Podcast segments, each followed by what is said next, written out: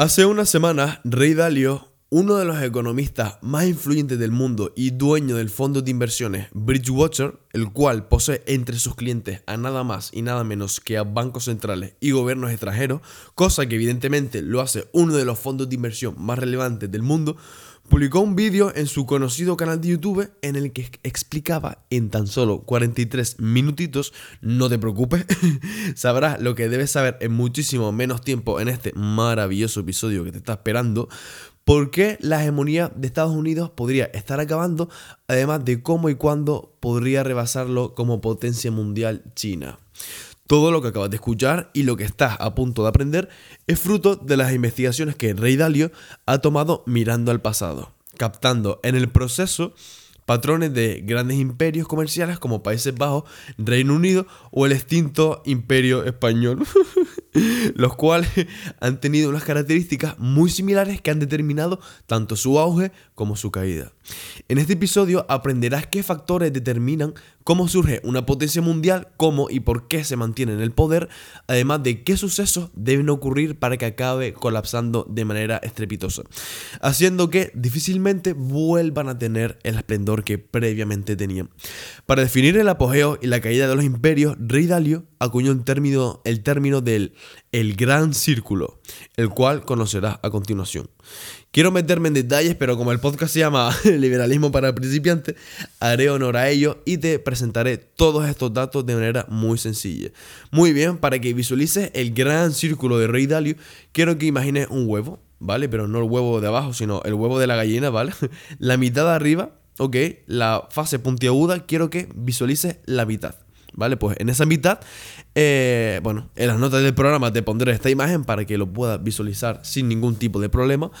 Em, en el semicírculo, ¿vale? En la parte de abajo de la izquierda tenemos el llamado nuevo orden mundial, que eh, debido a sucesos como guerras, revoluciones y demás, ha habido ha provocado un cambio de poder, ¿vale? Pues esa nueva potencia tiene un nuevo orden mundial con una divisa bastante poderosa en el comercio global, como podría haber sido la libra o el actual dólar estadounidense. ¿Vale? Después, en ese proceso, vamos subiendo un poquito más en ese semicírculo, ¿vale? O sea que estamos todavía en la fase buena de, de dicha potencia, en el cual se vive un periodo de paz, prosperidad y productividad, lo cual tiene como base las llamadas por Dalio las ocho fortalezas. Esas ocho fortalezas son educación, tecnología e innovación, competencia en mercados globales, producción económica bastante potente como buena potencia, comercio mundial, fuerza militar, poder e influencia financiera centralizada en capitales mercantiles, como lo fue la City de Londres, Ámsterdam o la actual Nueva York, y una moneda de reserva mundial que todos los países acepten para comercio. ¿Vale? Estas ocho fortalezas son las que determinan que una potencia mundial sea una potencia económica en todos los sentidos. ¿Vale? Eh, todo tiene su origen en la educación. Y esta educación es el inicio del recorrido que recién acabas de ver. ¿Por qué? Porque una buena educación conlleva a realizar una mayor producción en cantidad y en calidad. ¿Por qué? Porque los niños en las escuelas, entre comillas, aprenden a construir, a producir, a crear y demás. Dicha producción es súper competitiva en los mercados globales, el cual es mejor que otras potencias en el comercio mundial. Ese lucrativo mercado provoca que, mediante los bonos del Estado que el gobierno ofrece a instituciones y particulares, ¿vale? El gobierno dice, vale, toma estos bonos a la gente común, se usen para financiar las travesías comerciales ¿Vale? Como ejemplo de ello fueron la compañía británica y holandesa de las Indias Occidentales, las cuales eran compañías estatales pero permitían a particulares e instituciones comprar acciones en ellas. Básicamente, el Estado dice, chiquillos, al pueblo, ¿no? Eh, estos son los bonos del Estado, si quieren ser un poquito más ricos, ¿vale? Aquí los tienen, cómprenlos y los emprendedores, los empresarios que cogen los barcos a la India o a China, ¿vale? Y reciben la mercancía fruto del comercio, les dará una parte correspondiente a los bonos que eh, hayan comprado. ¿Vale? Eh, y eso fue en una época en la que los bonos eran bastante productivos, no como hoy día, que tienen un tipo de interés bajísimo y básicamente eh, si compras un bono es para perder. No era como hace 20, 30 años o hace 5 siglos. ¿Vale? Fruto del comercio, los propietarios de los bonos recibían su parte, mientras que el Estado, evidentemente como intermediario, también recibía lo suyo. Este, este dinero que recibía el Estado lo destinaba para crear unas fuerzas militares y mercantes brutales, como es en el caso nuevamente de los Países Bajos, Reino Unido y el Imperio Español cuando estaba en su máximo esplendor en el siglo XV-XVI. El cual sirve para fortalecer, una vez más, siguiendo este, estas ocho fortalezas, el, las rutas comerciales que ya dominaban, provocando que la capital de dicho país sea por excelencia la capital financiera mundial.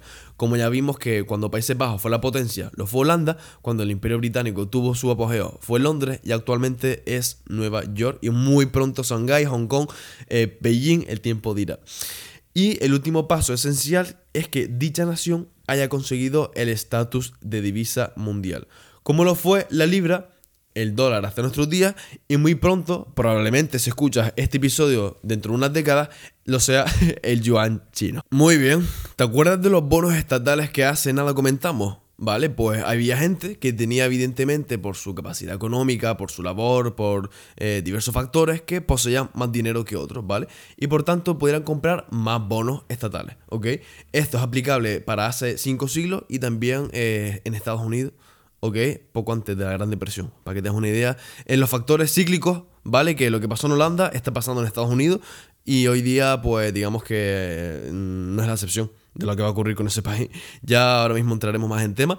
Y bueno, con esos bonos había gente que eh, poseía más poder adquisitivo y podía obtener más bonos, ¿vale? Pues dichos bonos eh, fueron como distanciando la riqueza. Es decir, los ricos eran más ricos y los pobres eran más pobres.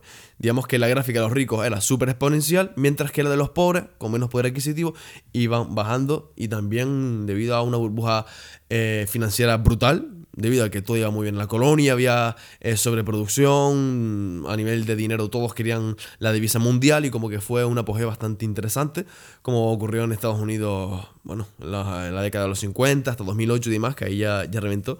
Como que todo iba muy bien en la nación, pero ya estamos subiendo a la curva de arriba, es decir, que estamos preparándonos para el estancamiento y para la caída.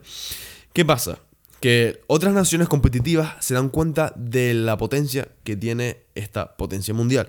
¿Y qué empiezan? Empiezan a replicar lo que a ellos les viene bien, ya sea eh, a nivel productivo, es decir, coño, Estados Unidos, ¿vale? Eh, hace un martillo a 5 dólares. Los chinos dicen, vale, pues yo puedo hacer uno de una calidad similar a 2 euros, a 2 dólares, ¿vale? Y ahí con muchas más cosas.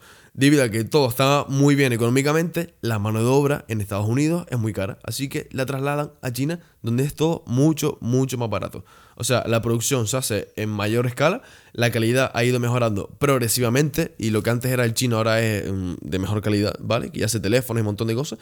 Y lo mismo con la, con la mano de obra que no es lo mismo contratar a, un estadounidense que a, a tres chinos, ¿vale? No es racismo, es economía, es eh, producción, factores económicos, dónde han nacido, ¿vale? Es un, montón de factores.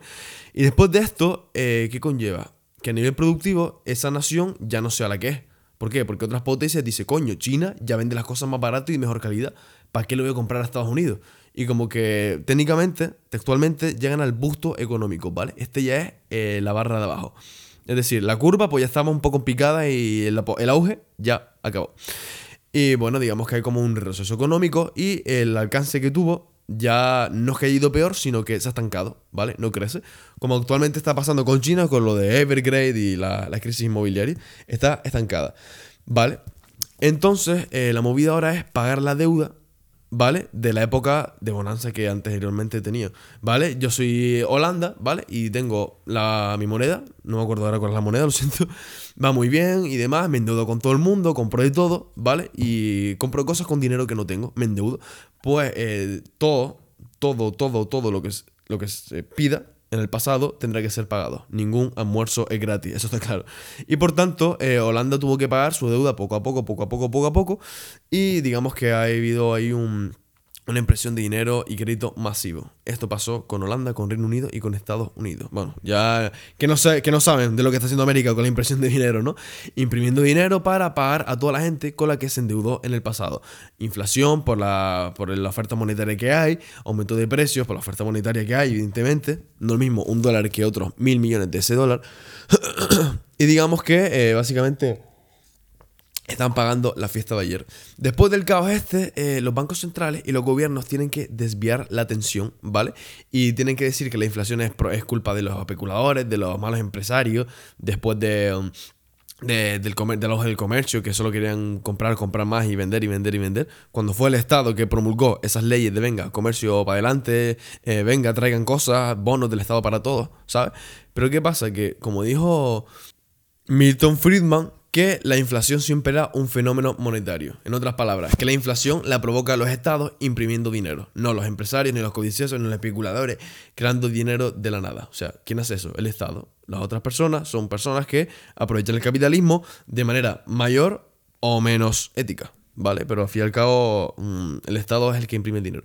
Después de eso, al desviar la atención, eh, se crean ciertos conflictos. En plan de, yo, por ejemplo, los judíos están causando inflación, o las razas pobres están, eh, son vándalos, y a nivel criminal, digamos que son los que más antecedentes tienen. ¿Vale? Pues desvía la atención con gilipollas. ¿Para qué? Para ellos perpetuarse en el poder y quitarse un poco el peso de lo que está ocurriendo en la economía, ¿vale? Hay revolución, luego hay guerra, ¿vale? Eh, dichas guerras pueden ser tanto civiles, como lo que acabamos de escuchar, que se va crispando esos conflictos religiosos, étnicos, eh, de, distribución de la riqueza y demás, y eh, guerras que pueden ser tanto civiles como mm, que una potencia ataque a otra potencia. China, Estados Unidos, que Dios, que Dios no lo quiera. Después de esto, ok, ocurre, estamos ya llegando a la base de esta, de esta bajada, de la curva de arriba, en el que hay mucha deuda y una reestructuración política después de dicho conflicto, ¿vale? Como ocurrió, por ejemplo, con la Alemania nazi, que derrocaron a, Hitler y pusieron ahí eh, un gobierno, el del oeste, el de Alemania del Este, el de Alemania del oeste, y con, su, con sus leyes, con su forma de gobierno y demás. Por ejemplo, reestructura política y con la deuda ya, vamos, quebrada, saldada, en default, lo que sea, pero quiebra, quiebra dicha potencia. Y luego el nuevo orden mundial y vuelto otra vez con otra potencia, ¿vale? Digamos que cuando una gráfica sube y baja, eh, las guerras ocurren cuando, por ejemplo, Estados Unidos está en bajada, ¿no? ¿Vale? Pues choca con la subida de China. Y es en el proceso en el que ocurre la guerra comercial, el conflicto de intereses económicos, bonos y demás. Y digamos que actualmente eso es lo que estamos viviendo. ¿Se puede prolongar esta, este declive? Puede ocurrir, se supone que cada 250 años cambia de la potencia mundial. A veces 260, a veces 300 en algunos casos, aunque muy poco. Pero al fin y al cabo, digamos que Estados Unidos, visto, lo visto, no va a durar poco más de, de 250 años. Ojalá, como occidental, ocurra, pero ahí están los hechos, ahí están los datos, aquí está la gráfica que, que podrás ver las notas del programa. Y esperemos que Estados Unidos, bueno, y Occidente, si va a caer, que la que ya no sea tan, tan dura. Muchísimas gracias por estar conmigo en estos 12 minutos y medio encantadísimo de escuchar tu opinión en mi Instagram, el cual encontrarás en las notas del programa, junto a mi correo electrónico por si quieres charlar conmigo de alguna forma o, bueno, sugerirme alguna cosilla. También compártelo con gente que le pueda encantar, comenta algo que te salga del corazón, sea bueno o malo, pero por favor que te salga del corazón. Y también, bueno, suscríbete en tu plataforma de podcast favorita, Spotify, Evox, Apple Podcast, eh, Amazon Music. Estamos en todas estas. Somos un podcast internacional ya. y muchísimas gracias por, por, estar ahí por todo. Y nos vemos muy pronto con, con, un episodio bastante interesante, la verdad. Que ya está ahí medio preparado y va a dar mucho, mucho de qué hablar. Hasta pronto y muchas gracias por tu tiempo.